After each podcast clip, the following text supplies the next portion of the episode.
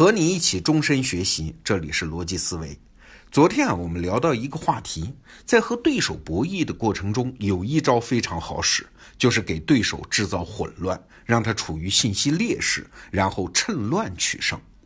我还引用了万维钢老师的一句话：如果你的打法是什么都得事先计划好，谋定而后动，哎，你就永远打不过贝索斯、隆美尔。和特朗普这样的人啊，这三个人是经济领域、军事领域和政治领域三个趁乱取胜的代表人物。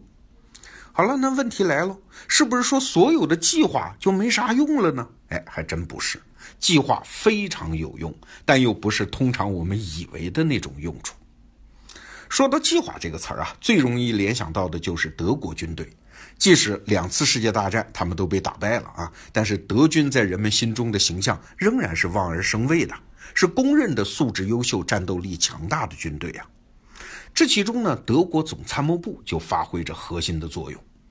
德国总参谋部有一项特长，就是在战前要制定事无巨细、详细周全的作战计划。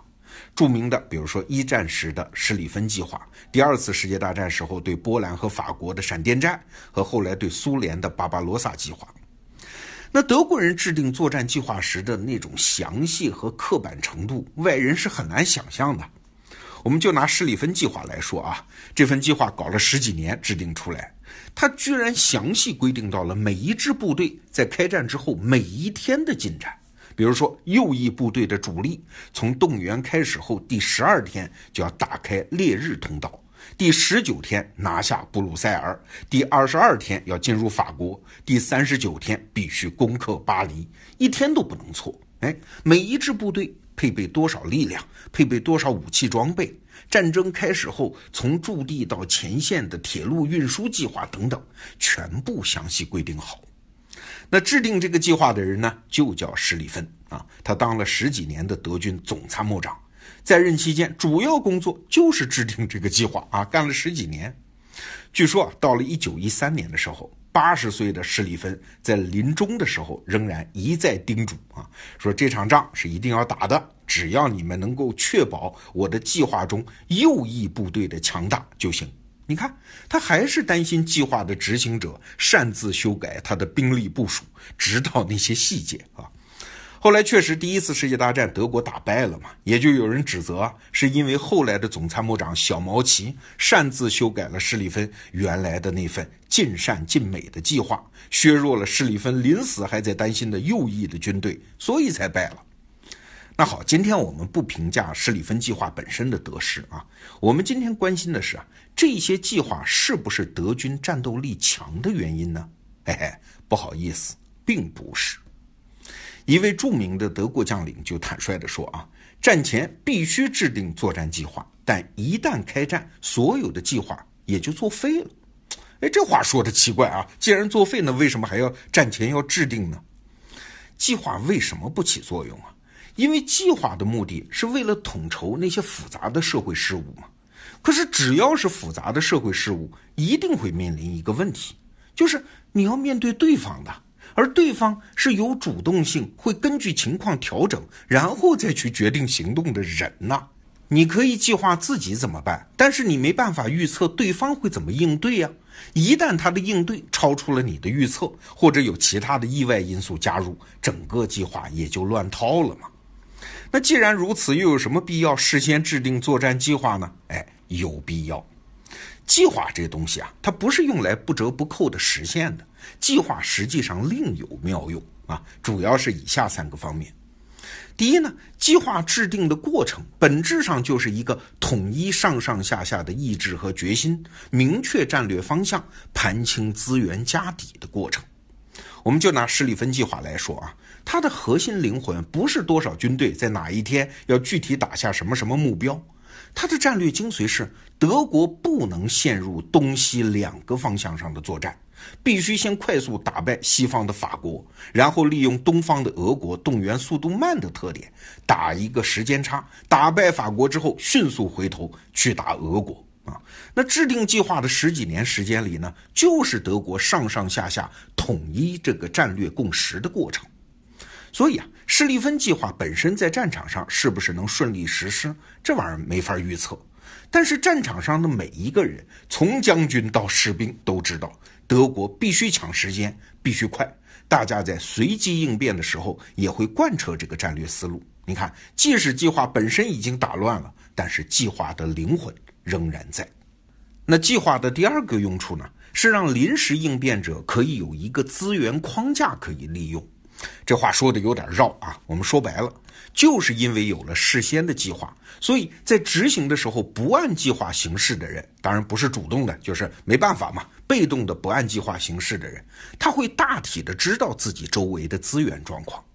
比方说吧，在战场上有一支部队因为各种各样的偶然因素脱离了原计划规定的时间和地点，但是因为整个战场上所有人都是努力试图按照计划做事儿的嘛。所以总体环境还是有很多确定性的因素可以判断。部队的指挥官他可以大体预测哪里可能有补给，哪里可能有大部队啊，不至于漫无目的的瞎撞。那计划的第三个作用呢，是形成一个个小型的执行模块。在计划实施的过程中，虽然总体上的计划很容易被打乱，但是组成计划的那些小模块仍然非常有生命力啊。最著名的例子就是解放战争的辽沈战役中啊，著名的胡家窝棚战斗。当时啊，东北野战军为了歼灭廖耀湘军团，干脆下放了指挥权，也就是放弃了总体计划，给部队就是一条指示啊，哪里有敌人你就给我往哪里打，哪里有枪声你就给我往哪里追。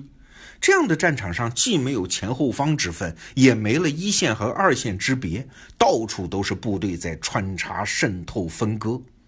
那在这样的战场上，真正起作用的是连排、营团这样的小模块的战斗组织。他们看似没有计划，但是你想啊，什么样的军队敢采取这样的战术啊？恰恰是平时计划性比较强、训练比较充分、上上下下对战略目标。